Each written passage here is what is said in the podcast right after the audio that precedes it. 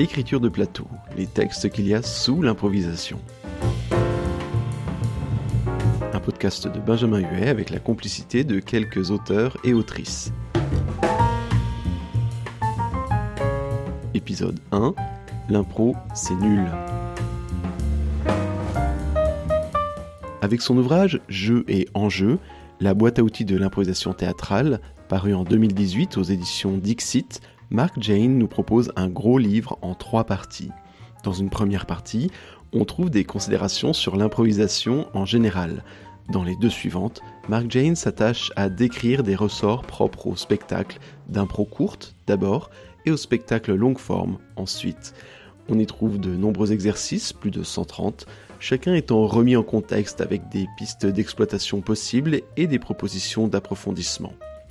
Au croisement entre les impros européennes et nord-américaines, il offre une grande diversité d'approches et explore des domaines qui vont de la spontanéité à la narration, du transmasque à l'adaptation pour la scène, du voyage du héros. Le texte que je vous propose aujourd'hui est un extrait de l'avant-propos. Il m'a effectivement paru intéressant de commencer ce podcast par une tentative de définition, de caractérisation de l'impro. Et c'est ce que fait Mark Jane ici, en réponse à un billet de blog qui expliquait que l'impro, c'est nul. Une caractérisation par le pire, donc, un angle original qui permet, en contrepoint de la phrase choc, une description tout en nuances du monde de l'impro. Bien sûr, il y en a d'autres. Aujourd'hui, c'est celle-ci que je vous donne à l'écoute, et c'est le premier numéro de Écriture de plateau. Pourquoi l'impro, c'est nul? Le théâtre improvisé consiste à créer un spectacle spontané, non planifié, pour y parvenir, il existe une myriade de techniques, de concepts et de formats de spectacle. Mais avant de plonger dans la théorie et les exercices, il peut être utile de regarder de plus près la façon dont l'animal étrange qu'est le théâtre improvisé est perçu. Je me rappelle avoir lu un article en ligne dont le titre était Pourquoi l'impro c'est naze? Why improv sucks?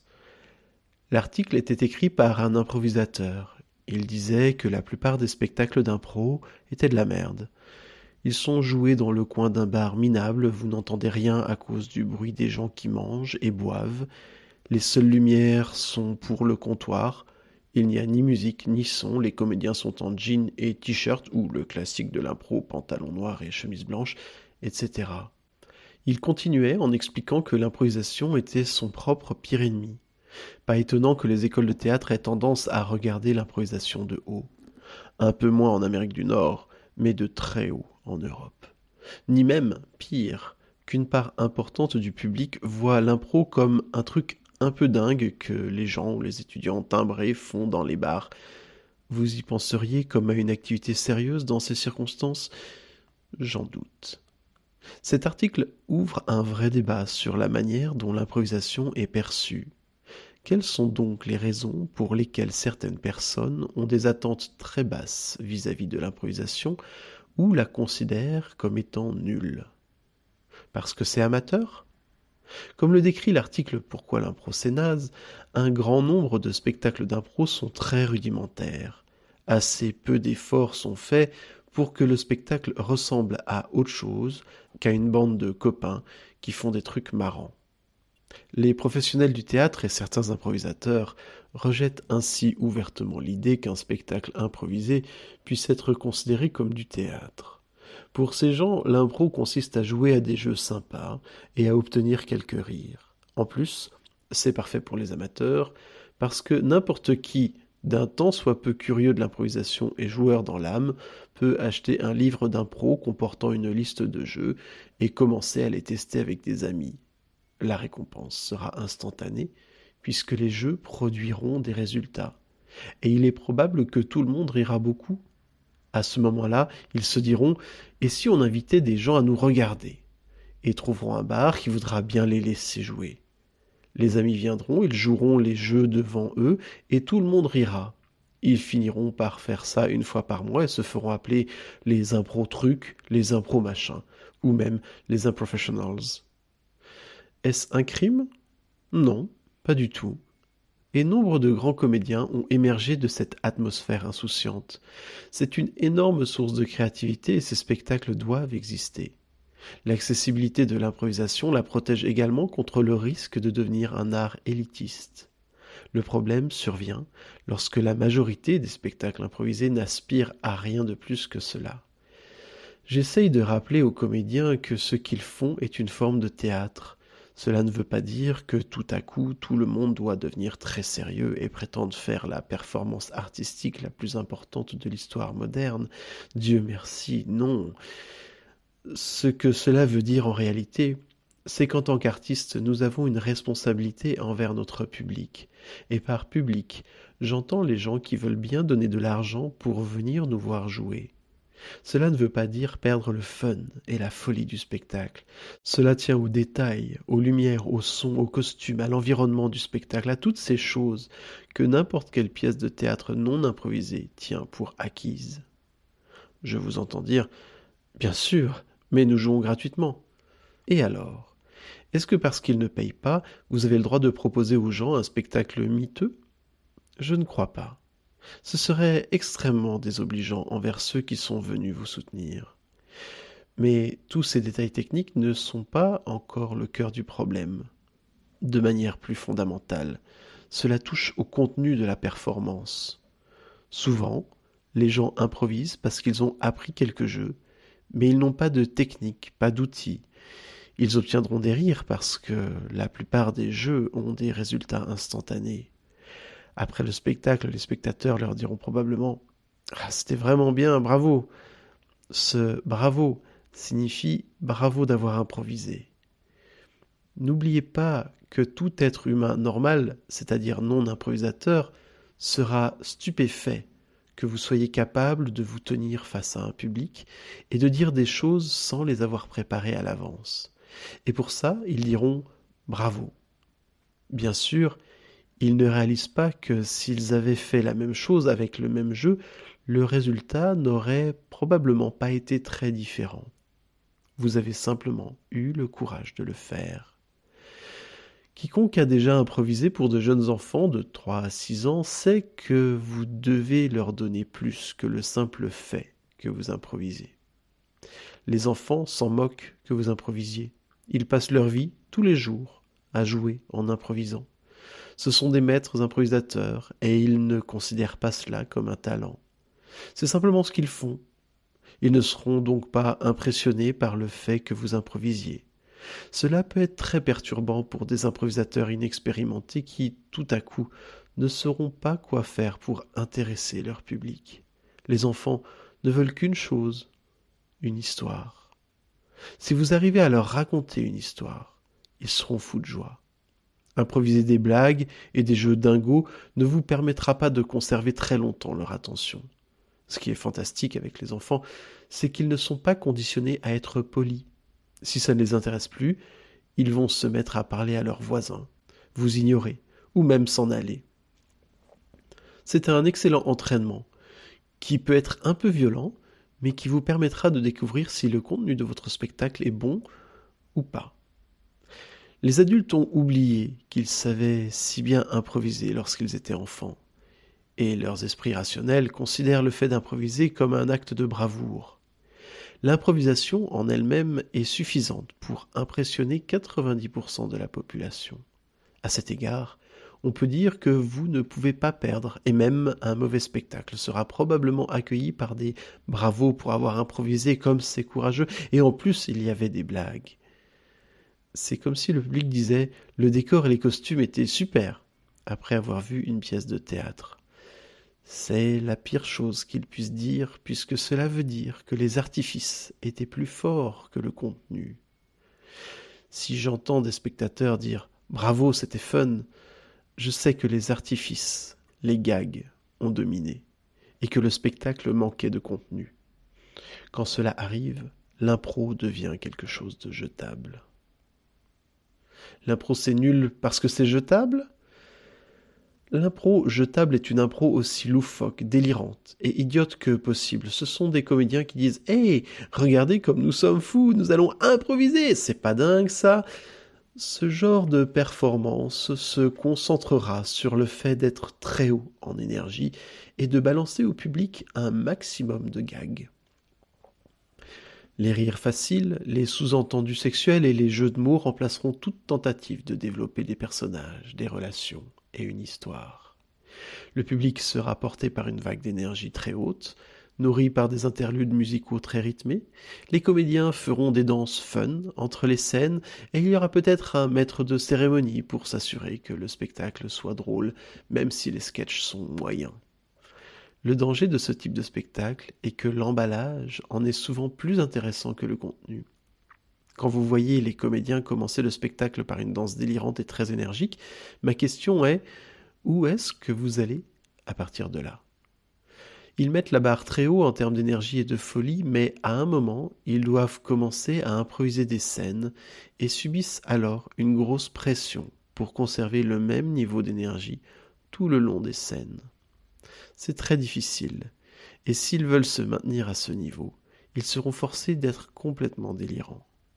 J'encourage toutefois l'art de faire le show et de créer des débuts de spectacles forts, mais la frontière est mince entre une ouverture forte, pleine d'énergie positive, et une débauche d'énergie délirante, destinée à convaincre le public qu'il va s'amuser, ou pire, à convaincre des comédiens terrifiés qu'ils vont s'amuser. Pour entretenir l'intérêt du public, ce type de spectacle suppose des artifices entre les scènes. Le plus commun de ces artifices est le présentateur drôle. J'ai assisté à nombre de spectacles durant lesquels le maître de cérémonie était un grand comique et prenait beaucoup de place, mais était en fait plus intéressant à regarder que les scènes improvisées. C'est une façon étrange de voir les choses. Vos scènes ne devraient-elles pas être les moments importants et les interludes les moments de pause. La seule raison d'avoir un présentateur très drôle est que le contenu des scènes est faible et que vous avez désespérément besoin d'un présentateur pour ne pas que le spectacle s'effondre. Si c'est le cas, vous devez améliorer votre travail sur les scènes. Je ne crois pas non plus que les présentateurs devraient être plats et inintéressants. J'aime les présentateurs amusants, et quelqu'un de bon aidera à ce que les choses soient fluides, et à gérer l'intensité d'un spectacle.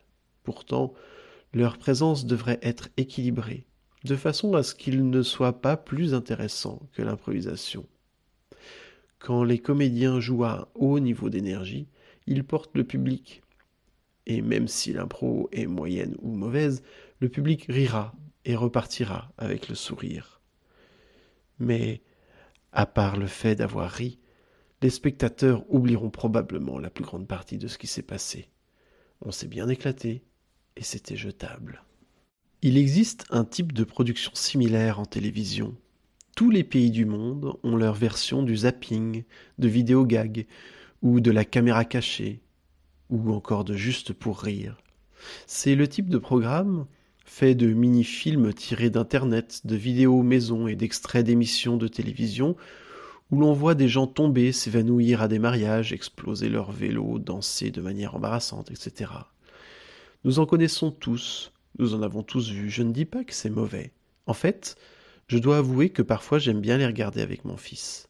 On rigole, c'est fun, cela ne demande aucun effort, et c'est jetable. Quand on regarde, on sait ce qu'on va voir, on sait qu'on ne va pas assister à de la grande comédie. On choisit de regarder quelque chose de jetable. Et c'est ça qui est important. Même si ces programmes existent dans tous les pays du monde, personne n'est assez idiot pour les considérer comme de la grande comédie ou du divertissement de qualité. Tout le monde est d'accord pour dire qu'il s'agit de bêtises drôles et de mauvaise qualité. Et quand vous les regardez, vous choisissez de regarder quelque chose que vous savez être de mauvaise qualité. Est-ce que les gens doivent avoir le même type d'attente lorsqu'ils vont voir des spectacles de théâtre d'improvisation et se préparer à voir un divertissement jetable? Il y a de la place pour ce genre de spectacle. Ils doivent exister parce qu'ils répondent à une demande du public. Mais si la majorité des spectacles sont comme ça, alors ce que nous disons aux gens, c'est que l'improvisation est un divertissement jetable. Jetable veut dire que le public n'est pas réellement connecté aux personnages et aux situations. Les spectateurs sont témoins des situations, mais ils ne les vivent pas à travers les personnages. Vous riez devant la vidéo du marié qui s'évanouit, mais vous n'avez pas de réelle connexion émotionnelle avec lui, vous ne vivez pas le moment de l'intérieur. mais depuis le point de vue détaché d'un voyeur qui n'est pas concerné. J'entends parfois les improvisateurs dire Nous faisons des jeux de cabaret parce que c'est ce que le public veut. Le problème est que le public ne sait pas nécessairement ce qui existe d'autre dans le monde de l'impro. Envisageons le problème sous un autre angle, en prenant comme exemple la nourriture. McDonald's domine le monde. Vous pouvez visiter presque n'importe quel pays, vous y trouverez un McDonald's. Des millions de hamburgers sont vendus tous les jours. Un extraterrestre regardant la Terre d'en haut pourrait facilement en arriver à la conclusion que le McDonald's est ce que les humains veulent puisque c'est ce qu'ils consomment le plus. Pouvons-nous pour autant considérer McDonald's comme la meilleure expérience de restauration possible? Non. Nous ne fermerons pas les McDonald's parce qu'il y aura toujours une demande, mais nous pouvons offrir un grand nombre d'autres formes de restauration supérieure. L'impro a un problème d'image parce que le public a majoritairement des attentes assez basses vis-à-vis d'elle, comme c'est mon cas pour Videogag et McDonald's. L'improvisation peut être son propre pire ennemi, si la majorité des spectacles sont constitués de séries de gags et de bêtises, alors l'impro crée et diffuse elle-même une image de divertissement léger et jetable qui n'a rien d'autre à offrir. L'impro c'est nul parce que ce ne sont que des gags Il existe une légende à propos de ce que serait un bon improvisateur. La légende est qu'un bon improvisateur est quelqu'un qui a beaucoup d'imagination et qui est naturellement très drôle. Mais en fait, c'est l'inverse qui est vrai. Un bon improvisateur est quelqu'un capable de réagir instantanément de la manière la plus évidente et la plus simple, sans essayer d'être malin ou drôle. Les comédiens qui font de l'impro parce qu'ils pensent qu'il s'agit de faire spontanément des traits d'esprit et des blagues ont choisi la mauvaise voie. Ces comédiens devraient faire du stand-up. J'aime le stand-up autant que l'impro, mais ce n'est pas le même boulot. En stand-up, vous devez être drôle, tout repose sur les gags. L'impro repose sur le fait de raconter spontanément des histoires avec d'autres. Je considère comme une histoire le fait d'assister à la transformation d'un ou plusieurs personnages. À la fin de l'histoire, je veux qu'un ou plusieurs des personnages soient dans une situation différente de celle dans laquelle je les ai découverts au début. Ce qui aura changé sera la relation d'un personnage à d'autres personnages, à lui ou elle-même, ou à la société. Je reviendrai plus en détail sur cette question dans la section sur le short form de cet ouvrage. L'impro, le stand-up et les spectacles à sketch sont souvent confondus parce que beaucoup de comiques célèbres se sont formés à l'impro avant de devenir des stars. C'est flagrant dans le cas de l'impro américaine.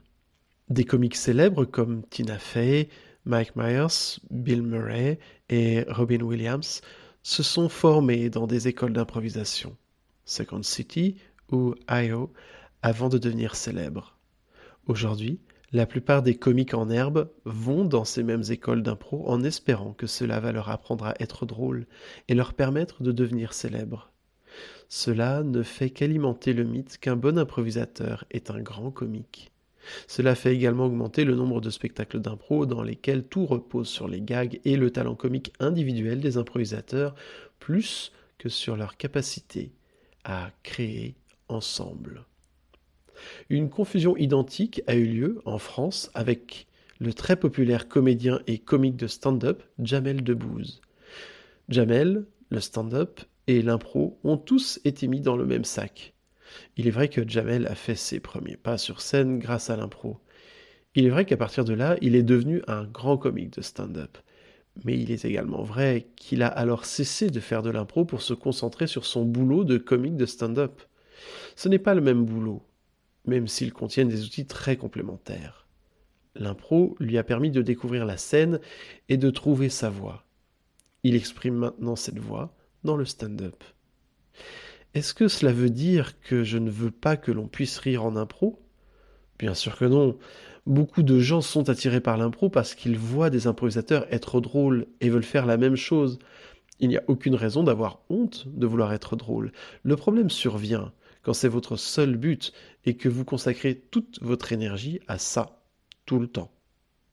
Quand vous essayez d'être drôle, au moment où vous imposez des gags, vous vous déconnectez de votre partenaire et de la scène. Le problème des gags et des blagues, c'est qu'ils éjectent le public de la réalité de la scène. Un gag, c'est un comédien qui sort de son personnage pour commenter la situation qui est en train d'avoir lieu. Ce n'est pas quelque chose que le personnage dirait dans le contexte de la scène. Le comédien et le public se voient rappeler que tout ça c'est faux, et sont donc alors déconnectés de la vérité du moment.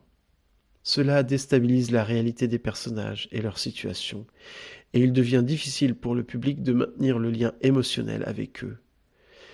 À chaque fois, vous êtes éjecté d'une scène à laquelle les spectateurs, comme les comédiens, doivent se reconnecter. C'est particulièrement difficile pour les comédiens qui doivent alors changer de type d'énergie et se reconcentrer sur le moment précédent le gag. Aller au gag est un vrai problème qui a terni la réputation de formats de spectacles comme Theater Sport ou le match d'improvisation francophone. Ces spectacles sont structurés autour d'une pseudo-compétition. Les joueurs qui n'ont pas compris le véritable esprit de ces spectacles jouent pour gagner des points. Pour ça, le plus simple est d'obtenir des rires. Le public rit, tout le monde est éjecté de la scène, et le plus souvent, toute tentative pour raconter une histoire est écrasée. La seule chose dont le public se souvient à la fin de la scène, c'est le gros gag, et l'improvisateur concerné gagne un point. Ce que ces improvisateurs ont oublié, ou n'ont jamais appris, c'est que la compétition de ces formats de spectacle est une mascarade. Citation. Il peut être difficile pour les joueurs d'ignorer les points marqués, mais il est impératif de jouer la compétition pour le public et de comprendre que vous et l'équipe adverse travaillez ensemble à créer du bon théâtre pour votre public. Extrait de l'International Theatre Sports Institute, Theatre Sports, a Guide. Fin de citation. Ne pensez surtout pas que je suis opposé aux gags. Pas du tout. Parfois, des gags hilarants peuvent apparaître en impro, mais vous devez les gérer. Vous devez comprendre que vous vous êtes projeté, vous et tout le monde, hors de la scène, et que vous feriez donc bien de travailler à nous y faire revenir. La mauvaise impro, c'est une succession de gags et de blagues. Il est impossible pour les comédiens et pour le public de se connecter aux scènes parce qu'ils en sont constamment éjectés. En impro, les meilleurs rires naissent des moments de spontanéité véritable. Ce sont des moments pendant lesquels vous, votre partenaire de scène et le public découvrez soudainement et en même temps quelque chose d'inattendu. Ce sont souvent des accidents, des surprises, des erreurs ou simplement des instants pendant lesquels un comédien vit le moment présent et dit ou fait quelque chose de particulièrement évident ou sincère. Dans ces moments-là, les comédiens ne disent ou ne font en général pas quelque chose de particulièrement drôle. Hors du contexte de la scène, cela ne fera probablement rire personne. C'est le fait que les trois parties en présence, comédiens, partenaires, public, fassent la découverte ensemble, qui est si plaisant. Et ce plaisir s'exprime souvent par le rire. C'est la nature de l'impro, des découvertes spontanées nous feront rire de plaisir et de surprise, qu'elles soient censées être drôles ou non. C'est pour cela que l'impro est si difficile à faire à la télévision. Pour que le public continue à regarder, la télévision doit offrir une succession de gags solides et efficaces. C'est très difficile de partager des moments de découverte spontanée quand vous regardez une performance préenregistrée tout en étant assis dans un lieu différent des artistes. Le programme télé d'impro le plus connu, Whose Line Is It Anyway, recrutait des improvisateurs qui étaient également des comiques de talent. Mais même ces comiques talentueux n'arrivaient pas à produire 30 minutes ininterrompues de gags improvisés. Les comédiens enregistraient des heures de sketchs improvisés que la production réduisait ensuite au montage à 30 minutes, des meilleurs gags pour les diffuser. Malheureusement, d'autres improvisateurs ont essayé de copier le programme et culpabilisaient de ne pas réussir à alimenter un flux de 30 minutes non-stop de gags. En fait, ce qu'ils essayaient de faire est impossible. Vous ne devriez pas vous mettre la pression pour atteindre la perfection comique non-stop. Et vous devez faire en sorte que le public aussi comprenne ça. Citation. Si à la troisième scène du spectacle vous n'avez pas encore eu de mauvaise scène, vous avez un problème. Keith Johnstone. Fin de citation. Si chaque scène est fabuleuse, le public s'attendra à ce que les choses soient de mieux en mieux. Il pense que vous êtes comme les mecs de la télé, pour qui rien ne rate jamais. Cela met une énorme pression sur votre spectacle et vous avez intérêt à faire quelque chose de stupéfiant à la fin, sinon le public sera déçu. En permettant à certaines scènes d'échouer et d'être moins bonnes, vous rappelez au public que vous n'êtes pas les faux mecs de la télé, mais de vraies personnes qui sont vraiment en train d'improviser et de créer le spectacle au fur et à mesure. Cela peut vous aider à avoir une connexion plus saine à votre public et vous aidera assurément à élaborer un meilleur spectacle. Quand je dirige Maestro, si les premières scènes sont très bonnes, je propose ensuite quelque chose qui sera plus difficilement un succès. Cela aide toujours à relâcher la pression dans le spectacle. Comme nous le verrons dans les chapitres suivants, la pression de réussir est un handicap énorme pour les improvisateurs. Si vous voulez mieux jouer, relâchez un peu la pression. Et ne vous préoccupez pas de faire de chaque scène un moment fantastique et incroyablement drôle. Mais alors, est-ce que tout devrait être sérieux? Non. Évidemment, comme dans tout bon théâtre, la comédie et la tragédie devraient avoir une place égale dans votre travail. Faire des scènes sérieuses peut donner lieu à de très beaux moments mais vous obtiendrez peut-être quand même des rires, parce que c'est la nature de ce type de performance. Si vous voulez improviser sérieusement, ne soyez pas irrité que les gens rigolent quand même de temps en temps. Eh oui, bien sûr que vous pouvez jouer des scènes touchantes, déchirantes, tragiques, mais si vous improvisez, il y aura sans doute encore des moments de découverte spontanée qui engendreront un rire d'enchantement. Oui, je crois que vous pouvez improviser des scènes sérieuses, et oui, je pense que c'est une bonne chose. Mais n'oubliez pas que la spontanéité et donc l'improvisation sont amusantes par nature, alors ne vous battez pas contre cela. Ce qu'il faut retenir, c'est que vous ne devez pas essayer d'être drôle. Si vous êtes connecté à votre partenaire, si vous vivez le moment présent, si vous explorez les relations de votre personnage et cherchez à être simple et à dire ou faire des choses évidentes, alors des moments de spontanéité surviendront et vous serez drôle. L'impro c'est nul parce que ce ne sont que des jeux idiots Certains spectacles souffrent aussi d'une abondance de jeux drôles. Les jeux sont géniaux en impro, je les adore, mais ils doivent être utilisés avec prudence. Leur véritable intérêt repose sur leur capacité à proposer de la variété, ils sont extrêmement utiles pour faire varier le ton d'une représentation. Par exemple, si vous avez besoin de quelque chose de rapide après une série de scènes plus longues. Bien utilisés, les jeux d'impro peuvent vraiment pimenter un spectacle. Le problème survient quand le spectacle n'est fait que de jeux et de rien d'autre. Le genre de jeu souvent utilisé dans ce cas-là est ce que j'appelle des cerceaux de feu. Ce sont des défis lancés pour impressionner le public et où le facteur waouh l'emporte sur le contenu de la scène. Le jeu du métier impossible est par exemple un cerceau de feu. Une des comédiennes quitte la salle et le public doit inventer pour elle un boulot ridicule avec une multitude de détails bizarres comme par exemple elle est dentiste pour loup-garou et ne travaille que pendant les soldes d'été à Tahiti et sa spécialité c'est d'arracher les dents de lait avec un chausse-pied. La comédienne revient, le jeu commence, et les autres comédiens doivent jouer des personnages et des situations qui vont aider la comédienne principale à deviner tous les détails de son métier impossible. Le jeu continue jusqu'à ce qu'elle ait tout deviné. Il en résulte une multitude d'interventions qui s'enchaînent à un rythme très rapide, avec des mimes et des jeux de mots pour aider la comédienne à trouver la solution. Il n'y a aucune chance que vous puissiez tirer une histoire de cette scène. Elle repose sur le fait que les comédiens sont très malins et trouvent des manières intelligentes de faire comprendre à la comédienne quel est son métier. C'est globalement un jeu de devinette. Et si les comédiens sont très drôles, cela peut être super. Le public sera impressionné par leurs idées et les applaudira comme s'ils venaient de sauter dans un cerceau de feu.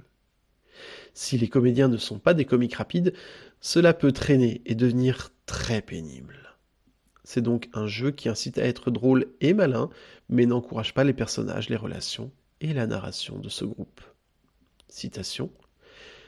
La pure virtuosité amène le public à ne pas voir plus loin que l'intelligence et les capacités du performeur. Un acteur a un bien plus grand potentiel pour toucher et interagir avec un public. Declan Donnellan, l'acteur est la cible. Fin de citation. Je m'empresse d'ajouter que j'aime ce jeu et que je l'ai joué en spectacle. Pourquoi? Parce qu'au milieu d'une représentation dans laquelle vient d'avoir lieu une série de scènes proposant des histoires fortes, il peut ajouter de la variété. Les cerceaux de feu ne sont pas des jeux à interdire. Vous ne devriez simplement pas construire tout votre spectacle autour d'eux si vous voulez offrir sur scène des interactions de qualité. Utilisez-les avec précaution, vous jouez avec le feu. L'impro, c'est nul parce que ce n'est pas pour les vrais comédiens L'impro est souvent considéré comme le théâtre du pauvre, comparé au théâtre fondé sur du texte. Dans certains pays, vous êtes soit improvisateur, soit comédien. Les improvisateurs peuvent avoir des difficultés à convaincre les comédiens qui font du théâtre avec du texte que leur travail est de valeur équivalente, pour toutes les raisons qui viennent d'être mentionnées. Pourtant, tous les comédiens, même s'ils n'ont pas le projet de jouer dans des spectacles improvisés, devraient travailler leur capacité d'improvisation. L'impro n'est pas une question de texte, mais de tout le reste. De communication non verbale, de posture, de comportement, d'objectif, de narration, de relation, de connexion à son partenaire, d'action-réaction, de vérité du moment, etc. Le bon théâtre travaille aussi ces thèmes, et l'impro peut fournir des outils extrêmement précieux pour les développer. Le théâtre fondé sur du texte est une question de préparation, pas l'impro. Elle consiste à ne pas se préparer et à travailler sur l'immédiateté, ce qui est fantastique pour que votre performance reste neuve et souple. Demander à des comédiens d'improviser des scènes peut être un outil de répétition intéressant, mais il ne rendra pas justice à la richesse des outils dont un entraînement spécifique à l'improvisation peut équiper un comédien. L'improvisation est un outil important pour tout acteur et devrait être considéré comme tel dans tous les types de performances. L'impro c'est nul parce qu'il n'y a que deux façons d'en faire Dans le monde de l'impro, on utilise deux expressions pour qualifier les spectacles, short form et long form. Cela peut sembler étrange de définir une performance par une notion temporelle, mais ce n'est pas complètement illogique. Le temps auquel on se réfère est le temps imparti pour traiter une histoire, un thème, un sujet ou une activité particulière. Un spectacle de short form est fait de nombreuses scènes courtes. Chaque scène traite son histoire ou thème spécifique sans intention d'être relié à rien de ce qui est venu avant ou viendra après. Dans un spectacle de longue forme, au contraire, toutes les scènes sont connectées au sein d'une histoire par un thème ou un sujet unique. La notion de temps conditionne la manière dont les comédiens abordent leur performance dans chacun des formats. Dans le short form, vous vous devez d'être efficace. Vous disposez de moins de temps, puisque votre scène peut ne durer que 3, 5 ou 10 minutes avant que le spectacle ne passe à autre chose. Cela ne veut pas dire que vous devez jouer vite. La vitesse n'a rien à voir avec l'efficacité mais vous aurez probablement à être très précis et à prendre des décisions claires et fermes. C'est un conseil qui vaut bien sûr pour tous les formats de spectacle, mais dans le short form, c'est plus qu'un conseil, c'est primordial. Dans le long form, vous avez la possibilité de prendre plus de temps parce que, devinez quoi Vous avez plus de temps le temps d'explorer l'histoire unique ou le thème qui sera le fil rouge de votre spectacle. Vous pouvez approfondir les personnages et les relations, et vous avez le luxe de prendre le temps d'explorer un moment ou une idée. Les façons d'aborder le temps des deux formats ont leurs forces et leurs faiblesses. Le temps limité du short form exerce sur les comédiens une pression qui s'exprime par une façon excessif d'essayer d'être intéressant et une tendance à retomber dans une énergie frénétique et à faire des gags plus que d'essayer de développer une scène forte. Le temps plus étendu qu'offre le long forme peut, quant à lui, donner lieu à des performances sans rythme, qui traînent, s'égarent et radotent. Le short form souffre plus que le long forme d'une image de format jetable. Je pense que c'est dû au fait que la plupart des improvisateurs, commençant par le short form, il y a inévitablement plus de spectacles de short form avec des débutants que de spectacles de longue forme. Dans le short form, la pression du temps incite les improvisateurs à trouver des solutions rapides. Ils tombent alors dans le piège des gags faciles et des cerceaux de feu. Je crois aussi que les improvisateurs ont plus facilement tendance à tomber dans le piège des gags et jeux, quand ils ne sont pas concentrés sur le fait d'élaborer le fil conducteur du spectacle. La solution au problème serait-elle alors faisons tous du long forme? Non. Le long forme peut être aussi jetable que le short form il peut rencontrer exactement les mêmes problèmes de contenu avec des personnages zinzins qui font des choses débiles au milieu d'une pseudo-histoire. En fait, l'expérience est pire dans le long form parce que le short form a au moins la décence d'offrir des scènes courtes. Si le long form est mauvais, vous êtes coincé à regarder la même chose pendant 30 minutes ou plus. Pour les deux formats, le défi réside dans le fait d'entretenir l'intérêt du public pendant toute la durée du spectacle. Dans les deux cas, vous devez travailler sur la variété, sur la forme du spectacle et sur son contenu. Il est plus facile de créer de la variété avec un spectacle de short form puisque vous y présentez une succession de scènes aléatoires.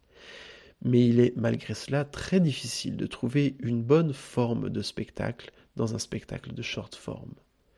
Progresser jusqu'à un climax est très compliqué quand vous faites des scènes aléatoires et que vous espérez la dernière sera fabuleuse. Je parlerai de la notion de forme du spectacle plus loin, dans le chapitre consacré aux longues formes thématiques. Il est difficile de faire un très bon spectacle de short form, et j'ai beaucoup d'admiration pour les troupes qui y parviennent. Il est plus facile de créer la forme du spectacle dans le long forme, particulièrement si vous suivez une structure narrative. En suivant un fil rouge pendant tout le spectacle, vous ajoutez des couches, l'une après l'autre, jusqu'à atteindre un climax.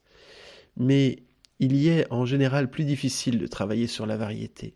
Un spectacle de longue forme peut parfois être coincé dans un seul type de ton et de rythme. J'admire les troupes qui suivent un fil pendant tout un spectacle de longue forme et parviennent en même temps à m'entraîner dans une aventure variée. Évidemment, les deux formats peuvent souffrir d'un contenu faible.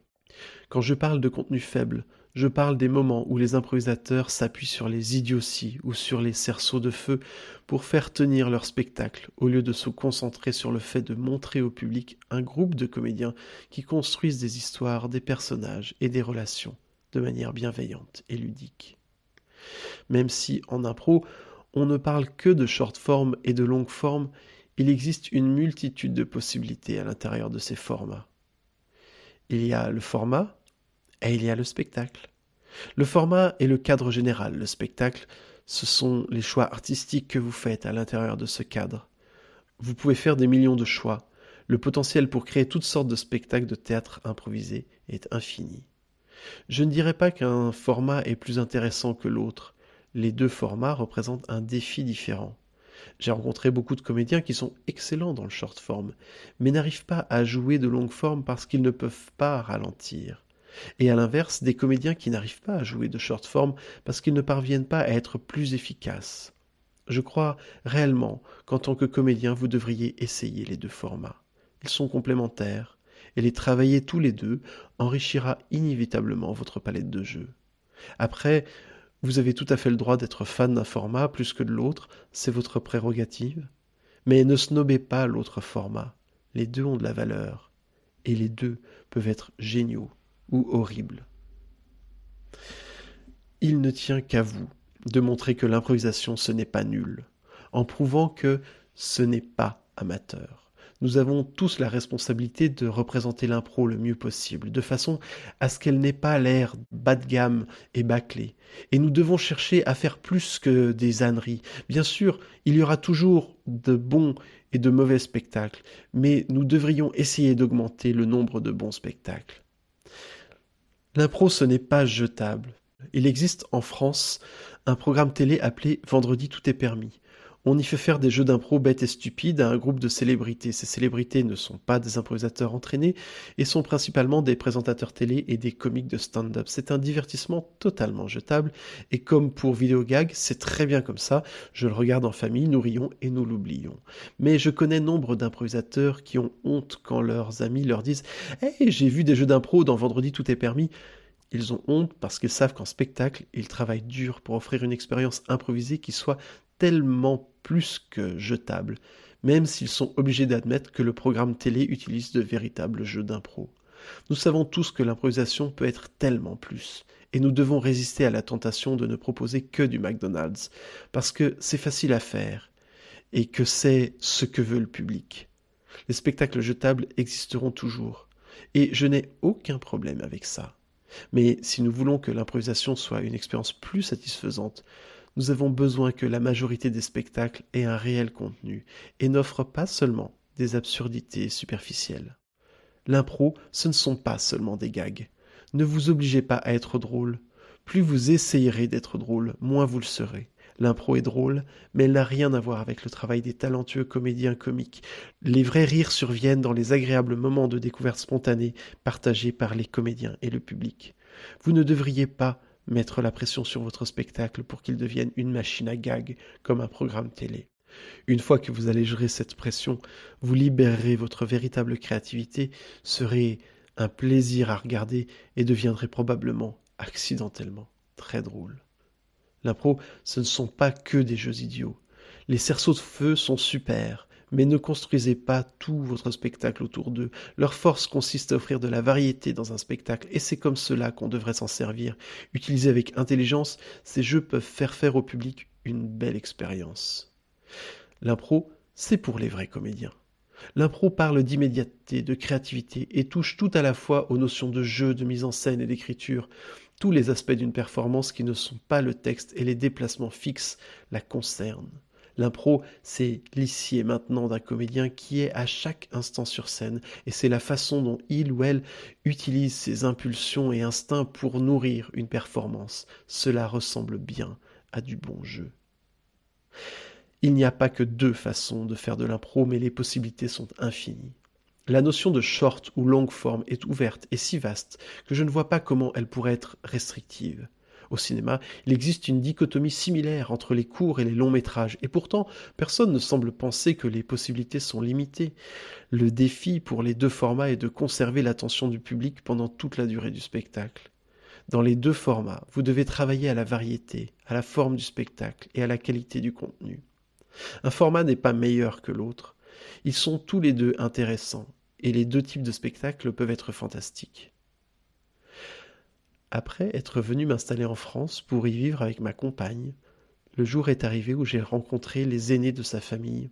Je me suis retrouvé assis sur un canapé, à côté du frère de ma belle-mère, oncle Raymond, le patriarche de la famille. Bien sûr, je voulais faire bonne impression, et le moment est arrivé où oncle Raymond m'a demandé Alors, qu'est-ce que vous faites comme métier? La famille de ma belle-mère est constituée d'intellectuels. Son père était un géographe célèbre. Il y a nombre d'auteurs dans l'histoire de la famille et oncle Raymond lui-même, écrit, peint, était ingénieur agricole et professeur d'italien.